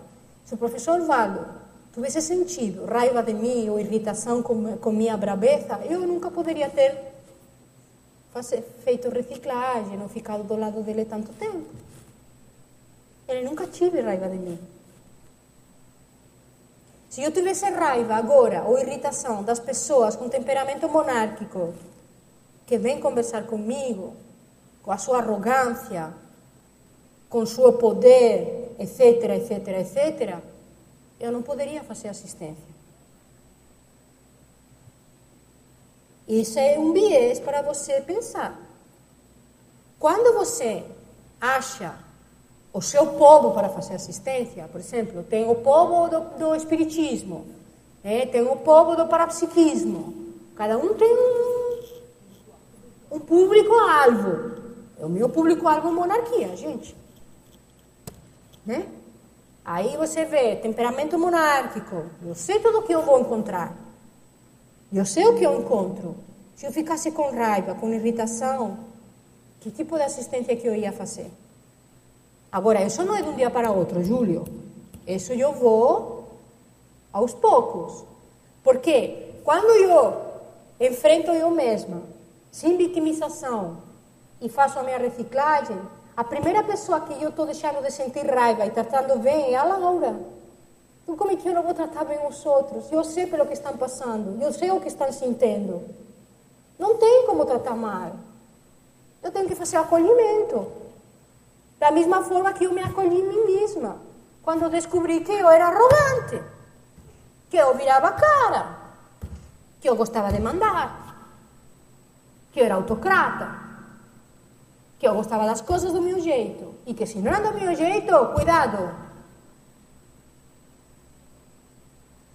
Então, se eu já fiz isso comigo mesma, como é que eu não vou fazer isso com os outros? Fui da corte. O que mais tinha na corte era fofoca. Tem uma coisa que hoje eu me incomodo muito com fofoca. Mas se eu fui a maior fofoqueira da corte, o que, que eu vou fazer? As intrigas da corte. É, eu entendi. Intrigas palafianas. Eu entendi só essa parte. Eu nunca tinha tirado, eu tratava tudo como meio sinônimo, essa coisa da raiva e da vitimização. Eu fazia um como consequência do outro. Então você me diz que eles são antagônicos, são processos diferentes. São processos diferentes. Uma, eu, se eu estou me auto-vitimizando de alguma coisa, eu estou sentindo ao mesmo tempo irritação. É nessa situação da noite de gala, tá? Estamos falando daquela, daquela situação, né? Ah, ah tá, tá, tá. Era tá? específico daquilo. Específico Isso. daquilo. Isso. O que, que você estava mais sentindo aquela noite? Era auto-vitimização ou era irritação? Irritação. Era irritação. Pura. Então aí, a hipótese poderia ser, vamos ver, Júlio, poderia ser que você no passado não conseguiu o que você queria na monarquia. E é naquela vida passada que ele te criou auto-vitimização. Mas é nesta vida Como você consequência daí, você estava né? chateado. Uhum. Acho que a gente ficou sabendo muito em cima da hora e era vaga, as vagas eram bem limitadas. Né? Aí na mini tertúlia eu estive. Aí foi mais tranquilo, assim, trabalhei bastante Mas, energia. é uma hipótese, tá? Eu não tenho ah. como saber isso. É uma hipótese que eu estou levantando. O Luiz Já. queria falar. Na verdade, não. Ali no dia, não, assim, porque não, não Mas, era monarquia, o que mais nunca tem, foi. Gente, deixando o caso do Júlio de, de, lado, tá? Eu peguei um pouquinho ele como covarde, mas vamos deixar de lado. O que mais tem entre nós é gente que queria fazer parte da monarquia ou ter um título determinado, não conseguiu e ficou com dor de cotovelo. É o que mais tem entre nós. A gente sofreu muito na monarquia. É. E colocando eu no caso, porque eu acho que pode ser há uma Queria... hipótese tem uma aula que a gente deu muito e fala muito sobre isso, que são as mágoas. Isso. Essas relações de dominação, subjugação, que são a base do processo monárquico e do temperamento monárquico, elas causam muita mágoa nas pessoas. Mágoas, melindres e tal. E mágoa não tem mágica, tem dois caminhos. Ou você se vinga ou você perdoa. Se vingar, por exemplo, pode ser isso. Na hora que você vê a pessoa ou o modus, ou qualquer coisa disso, o que, que você faz? Você vira cara, você se irrita, você vai embora, você não vai, você não frequenta. Isso ainda está muito no campo da vingança. E a gente vê que para superar e sair do temperamento monárquico é preciso entender de mágoas e trabalhar com perdão. Talvez não esse perdão tão mal falado e viciado, a palavra errada, pela acepção religiosa, mas o perdão dentro de uma acepção mais científica, para científica Então eu vejo que a gente tem que ficar atento com as nossas reações, porque geralmente é muito básico, é isso. A gente geralmente tem mágoa, melindre com o grupo e escolheu se vingar. As reações, em geral, são reações de vingança. Quando a gente ainda está reagindo, é a base da vingança de uma mágoa não resolvida. Né? Então eu sugiro todo tema, pessoa, problema que nos causa reatividade, examinar se na base não tem uma, um processo de reconciliação para ser ajustado nesse caso. A gente tem o Tiago agora, depois a Patrícia. Só rapidamente lá no como é que foi o caso da Ana Bolena. Da Ana Bolena? Depois tem outras. A Ana Bolena, ela, ela, ela é uma, uma cortesã, né? Foi preparada para cortesã. E, foi, e na verdade, é, quem foi oferece, oferecida para o, Henrique VIII foi a irmã, a Maria, né? Maria. Maria. E aí elas foram para a corte, obrigadas pelos, pelos pais. E a primeira que teve relação com, com o rei foi ela, só que a Maria estava casada já, felizmente casada. Aí ela ficou grávida do rei, certo? E, e a, a, Ana Bolena ficou com, muita, com muito ciúme. E aí o que, que ela fez? Então ela foi e casou em secreto com outro homem da corte. A Ana Bolena. A Ana Bolena casou em secreto com outro homem da corte. Aí então ela foi castigada pelo tio e pelo pai. Castigada por esse motivo, por ter casado em segredo, porque ela tinha que ser destinada para outro rei ou para outro, outro conde, para, para fazer contrato e ganhar dinheiro à família, que era o normal na época. E o castigo foi o seguinte: se foi separada do marido, foi enviada para a corte da Catarina de Medici. Esse foi o castigo. Passar um tempo lá na corte da Catarina de Medici, onde ela seria educada, ou, enfim, treinada. A Catarina de Medici, ela treinava cortesãs tá? na arte da manipulação e da sedução. Então, quando ela voltou para, para a corte inglesa, ela tinha virado uma maravilhosa manipuladora e sedutora. Então, ela começou a, a, a seduzir a Henrique VIII daquela forma magistral aprendida na corte francesa e conseguiu o seu fim. Aí então ela conseguiu que o Henrique VIII eh, rejeitasse o filho da irmã, né? não aceitasse o filho, que ia ser a salvação do, do, do, reino, do reino dele. Né?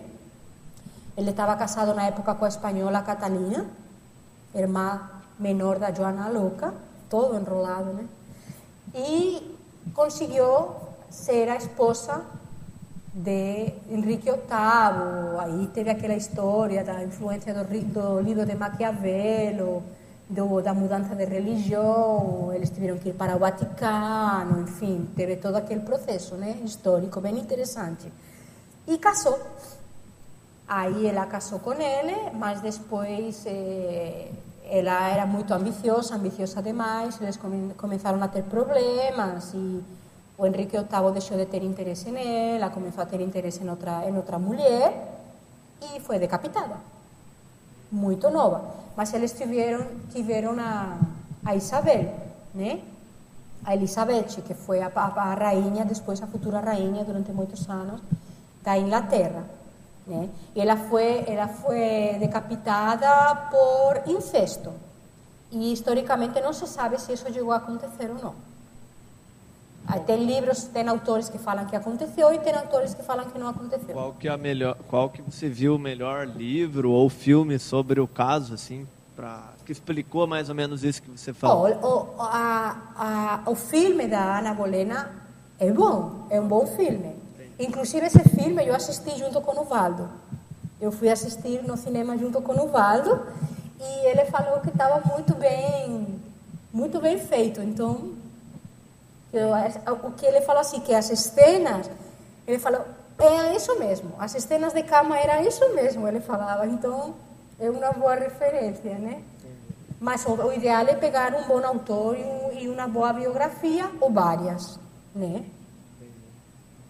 É, eu não sei se nos cursos que você já deu sobre a monarquia, você já teve alguma parte que você foi direto na questão do império também. E aí eu trago a, a pergunta e sugestão também é, do que, que você pode dizer dos maiores diferenciais e de repente uma sugestão também do que, que pode se aprofundar melhor em relação ao império. E depois faço uma última pergunta sobre o império. Oh, Tiago, que não sei se o Luz pode me ajudar, mas eu acho que ainda a gente não foi muito. Uh, não tivemos nenhum temático sobre o império, mas foram abordadas algumas biografias sobre imperadores. Algumas sim que foram abordadas, eh, mas não tivemos nenhum temático sobre sobre império. O próximo é reciclagem das posturas monárquicas, nós vamos ter agora em julho, ele é sobre políticos nas cortes.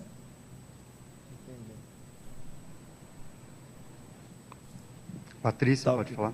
Agradeço. Ele queria mais outra pergunta. É, a pergunta é se a pessoa se vê mais como um processo do império, porque tem gente que veio, está muito claro que está mais relacionada à monarquia. Tem pessoas que estão tá mais relacionadas ao império qual que você vê que seria um veio mais, é, vamos dizer, mais direto para autopesquisa e autorreciclagem perante a questão de quem se vê quanto ao império? Começa a estudar o império, Tiago. Só que assim, se você esteve enrolado com o império, provavelmente você esteve enrolado com feudalismo e com monarquia e com aristocracia. Porque aí o, o, a tua raiz é muito profunda, entendeu? Sim, sim. Muito profunda. Mas vamos, vamos pegar esse negócio do império com o tempo. Precisamos pesquisadores. Nós não podemos é, pegar um, uma temática se nós não temos pessoas é, que tenham pesquisado sobre a temática. Por exemplo, este próximo agora dos políticos, nós temos o Laenio Loxa, Rosemary Salles, é, a Mabel, o Jarbas Paranhos, o Luísio. O Luís e eu já somos um clássico, né? não é nada novo, mas Quero dizer, são pessoas que têm estudado bastante sobre política, a Rossi, o Loche, a Mabel, entendeu? Graças. De nada. E o próximo? Laura, uh, considerando né, que existe essa hipótese de boa parte de nós ainda ter, temos um passado na monarquia e que para muitos ainda é muito difícil de sair disso, o que que tu acha que são os traços assim que sustentam esse ainda essa dificuldade de sair da monarquia ou essa dificuldade de entender por quê ou o que, que sustenta isso mesmo assim? É uma raiz temperamental? Qual é o elemento central assim que tu acha que nos que nos mantém nisso ainda? O que nos mantém o que Patrícia? Nos mantém ainda meio enrolados e com alguma dificuldade de sair do processo. O que nos mantém enrolado é o temperamento o temperamento é a, un, a última coisa que a gente muda. É o que o professor Valdo sempre falava. Então, partindo dessa base, que o temperamento é a única, última coisa que a gente muda, nós vamos estar enrolados com isso muito tempo. Então, o que eu sugiro? Fazer uma reciclagem de temperamento muito profunda. Que ferramentas a conscienciologia hoje me oferece para mudar e reciclar temperamento? Quais que são? Se eu sei que meu temperamento tem uma base monárquica, a primeira coisa que eu vou fazer, que você já está fazendo, não perda um curso sobre monarquia. Não perda uma aula sobre temperamento. Vou estudar tudo que eu possa sobre temperamento monárquico. Vou fazer conscienciograma. Tudo que eu possa fazer para reciclar temperamento, eu vou fazer. Agora, me liberar, é, fugir da realidade do meu passado, isso não existe. Eu nem quero fazer isso. Para quê? Essa é a minha ficha evolutiva, Patrícia. Essa é a Laura, essa sou eu. Minha Laura, essa é a consciência que eu sou, que eu represento hoje aqui no corpo de Laura. Por que, que eu vou me liberar disso? Se isso sou eu, o que eu represento. Por que, que eu tenho que me avergonhar disso? Eu posso me avergonhar se eu não estivesse fazendo nada para melhorar. Aí sim que eu vou sentir muita vergonha na cara. Vou chegar para um intermissivo e falar o quê? Não fiz nada. Não falei que eu era da monarquia, não falei contra a monarquia, não ajudei os outros a reciclar, isso que eu vou sentir muita vergonha. Mas se eu fiz tudo o que eu consegui fazer até o meu limite, pelo menos conscientemente, tá tudo certo, Patrícia. Tá tudo certo. Não tem problema nenhum. É, só queria acrescentar, Patrícia, aquilo que a Laura acabou de falar, que tem, o temperamento ele é percebido por comportamentos nossos com os outros, né? Então, uma, uma pista que eu procuro, às vezes, nesse contexto, é entender quais são os ganhos secundários que nós temos mantendo aquele traço. Se estudarmos esse ganho secundário, às vezes ele dá uma pista para entender porque é que nós não abrimos mão dele. Isso aí, claro, que se reflete, eh, se reflete no comportamento com os outros e também conosco próprios. Né? Então, esse ganho secundário é, é, talvez o processo mais, é o gargalo para poder entender essa, essa condição. É perfeito, Pedro, que você acabou de apontar, só que tô, concordo plenamente, só que tem uma hora, não sei se a Patrícia chegou nesse ponto, aprofundar um pouco mais, só que tem uma hora que, mesmo com ganho secundário, a, o sofrimento da pessoa com temperamento monárquico é tão forte porque ele é forte, porque ele acaba sozinho. Ele acaba sozinho, ninguém mais aguenta ele. É tão forte que não tem mais ganho secundário que aguante. Se a pessoa chega nesse ponto, acabou. E aí é, eu penso que é a condição do, da mudança, quando a pessoa já não aguenta o seu traço. Ela mantém o ganho secundário até o momento onde o peso, digamos assim, dela olhar para esse traço e não aguentar mais, faz ela abrir mão desse ganho secundário em algum momento. Eu concordo contigo. Tem a ver com essa condição da, da pressão do não aguentar esse traço ao longo do tempo, né? Ela abre mão disso. Mas é óbvio que todas as pessoas que a gente conversou, que ainda não estão no ponto, que não, claro que tem ganho secundário. Tem um orgulho de ter sido da monarquia, ou, ou poder, sei lá o que fosse, né? Isso é óbvio. Isso é óbvio. Okay. Tem outra coisa, por exemplo, dentro da monarquia, eu falei do processo da intelectualidade, né? Isso foi uma coisa que eu resgatei, por exemplo, né? Eu resgatei o meu processo da intelectualidade nesta vida. E isso me ajudou muito. Então, um processo dentro da monarquia, que era a intelectualidade, me tirou do foco né, do temperamento e me ajudou a reciclar o temperamento. Não me tirou do foco do temperamento, me, me tirou do foco de eh, me petrificar dentro daquele, de me estagnar dentro daquela manifestação do temperamento.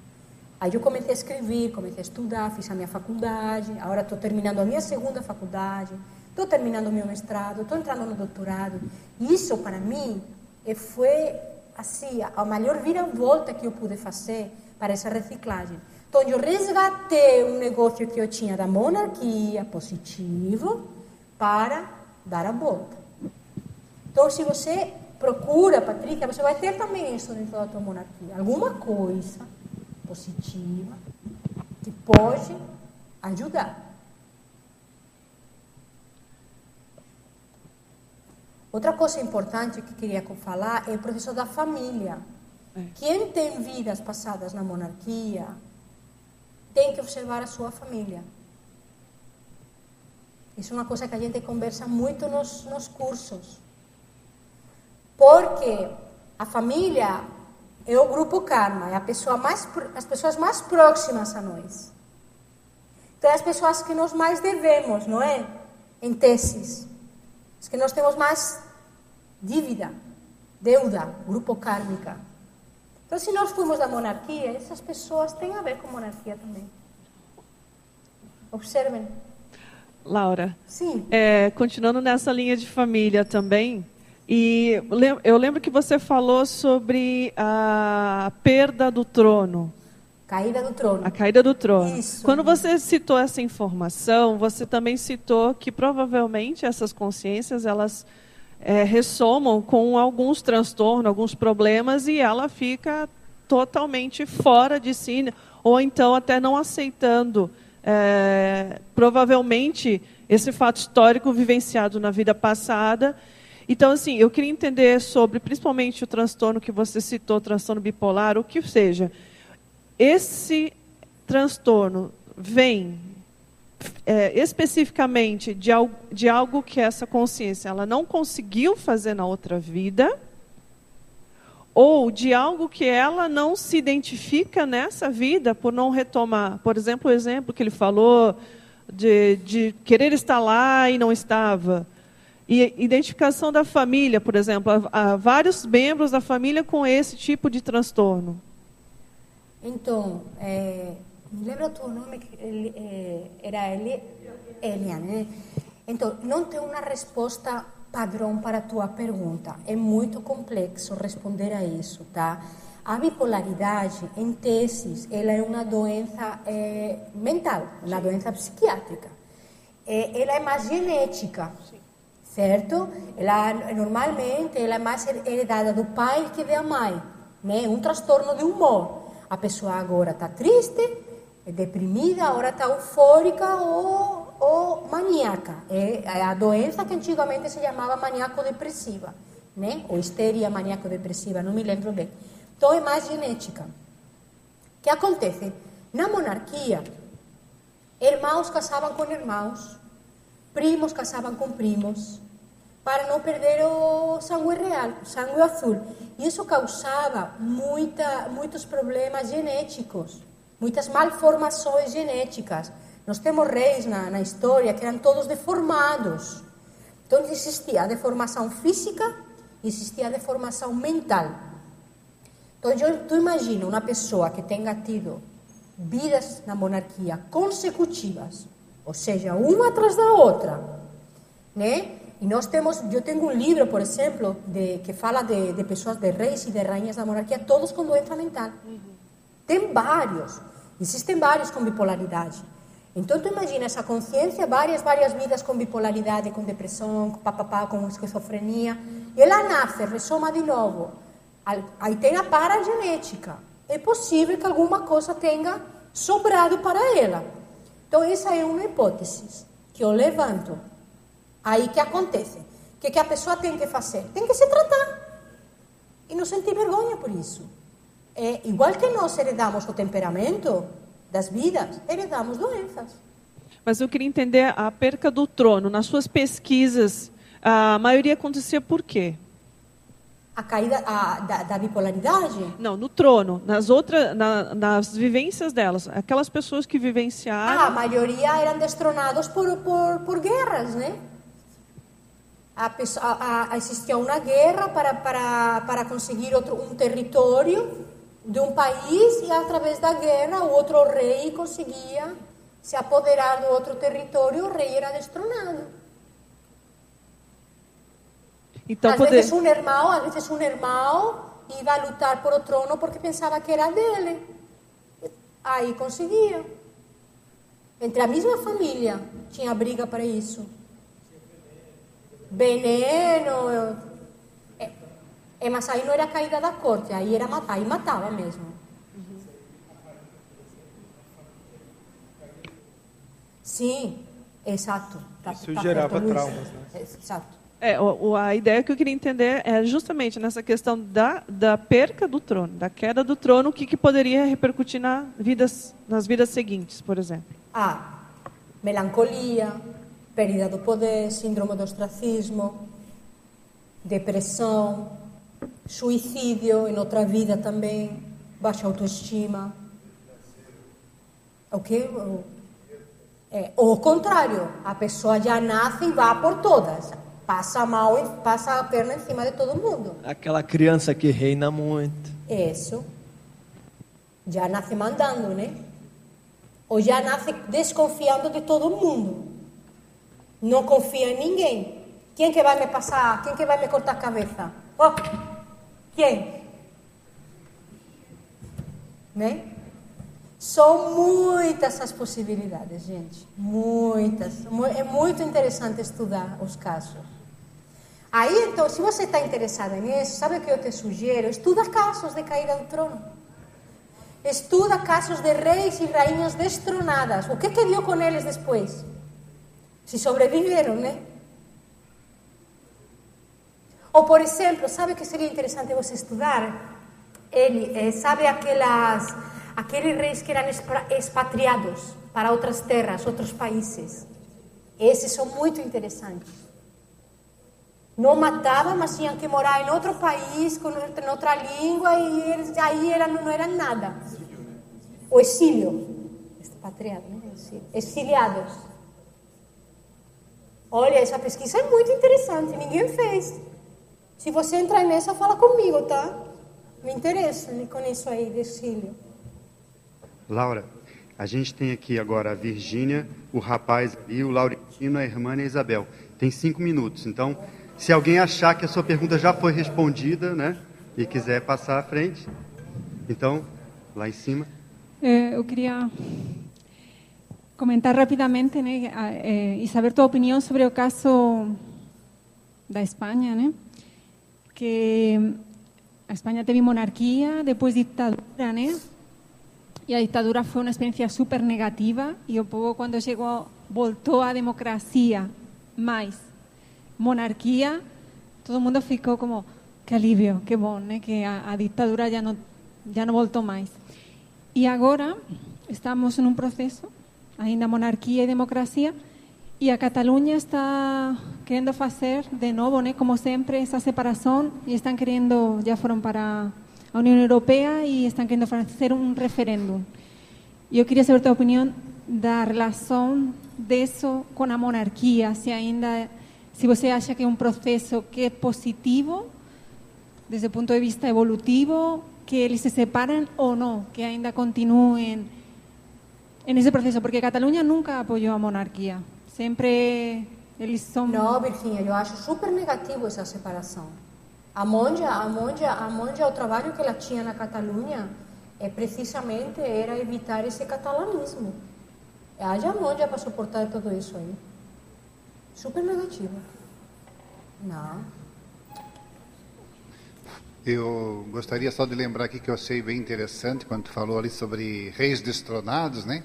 E eu sobre falou sobre exílio, né? Lugares lugares de exílio. E o antigo nome de Florianópolis se chamava Nossa Senhora do, do Desterro, né? Então muitas pessoas iam para lá, né? Com essa nessa condição de de exílio, destronados nessa, nessas questões aí. Hoje se, se chama Florianópolis, né? mas na verdade se, era, se chamava Nossa Senhora do Desterro. Interessante, né?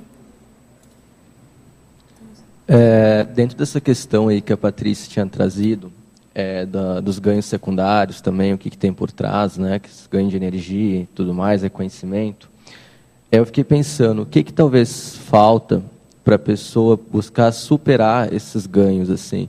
Aí eu cheguei numa hipótese, eu queria ver o que você pensa disso, que talvez é um auto reconhecimento de trafores evolutivos, no sentido de eu saber que eu sou bom naquilo sem precisar desse ganho.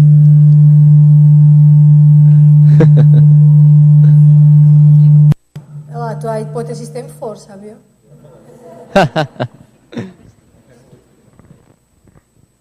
Então eu fiquei pensando nisso. Será que não é um, um auto reconhecimento assim de trafores evolutivos sem precisar desse ganho? O que você pensa disso? Porque muitas vezes a pessoa monarca ela tem uma intenção em buscar aceitação, em ter esse poder, o ego muitas vezes está por trás disso. Aí eu fiquei pensando nessa hipótese. Não sei o que, que você acha. Seria então a pessoa é, valorizar mais o que ela tem de bom? Isso, mas no sentido mais evolutivo, naquele sentido da necessidade do outro me falar disso ou demonstrar para o outro. Você eu, pensa eu, o quê? É, na verdade, eu acho assim, na, na, quando a pessoa começa a pensar mais eh, no que ela tem de bom para fazer assistência aos outros, tudo vai melhorar. Você está muito certo. É a saída, amigo. Sim, entendi. Sim. Você e... foi, foi no ponto. Uhum. E a outra pergunta é a questão do parapsiquismo. Como que você via isso dentro da, da monarquia, né? Porque muitas vezes a pessoa não podia trabalhar com isso, ia para fora. Trabalhavam, trabalhavam. Agora, como que era esse contexto lá? Com, eh, tinha o processo da alquimia, né? Eles trabalhavam, mas eh, todo, todo no oscurantismo, né? Não se podia mostrar, senão a Inquisição acabava com tudo, né? Mas tinha algumas cortes que trabalhavam, na corte do Felipe II, na Espanha. O próprio Felipe II tinha um laboratório sobre alquim, com alquimia, bem interessante. Trabalhava. Eles tinham as suas eminências pardas parapsíquicas também. Sim, que isso já vem, vem de antes, né?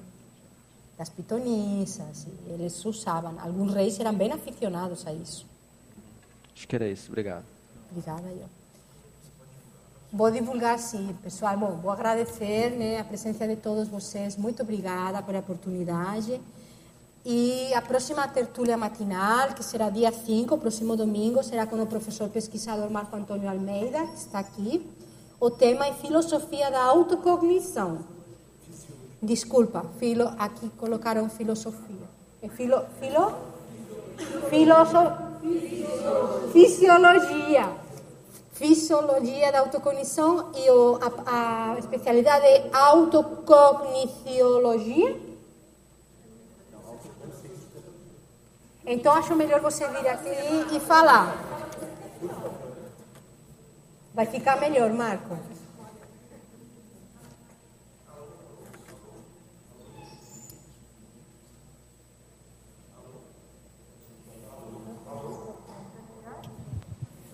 Alô? Tá? É bom que dá para repetir várias vezes, né? Porque já falamos aí. Então, é. O, na, isso, a fisiologia da autocognição. É consciência terapeuticologia o, o tema, tá? A gente vai abordar a questão da autocognição. Muito interessante. Tá? Vindo do médico, además, deve ser bem aprofundado. Oi?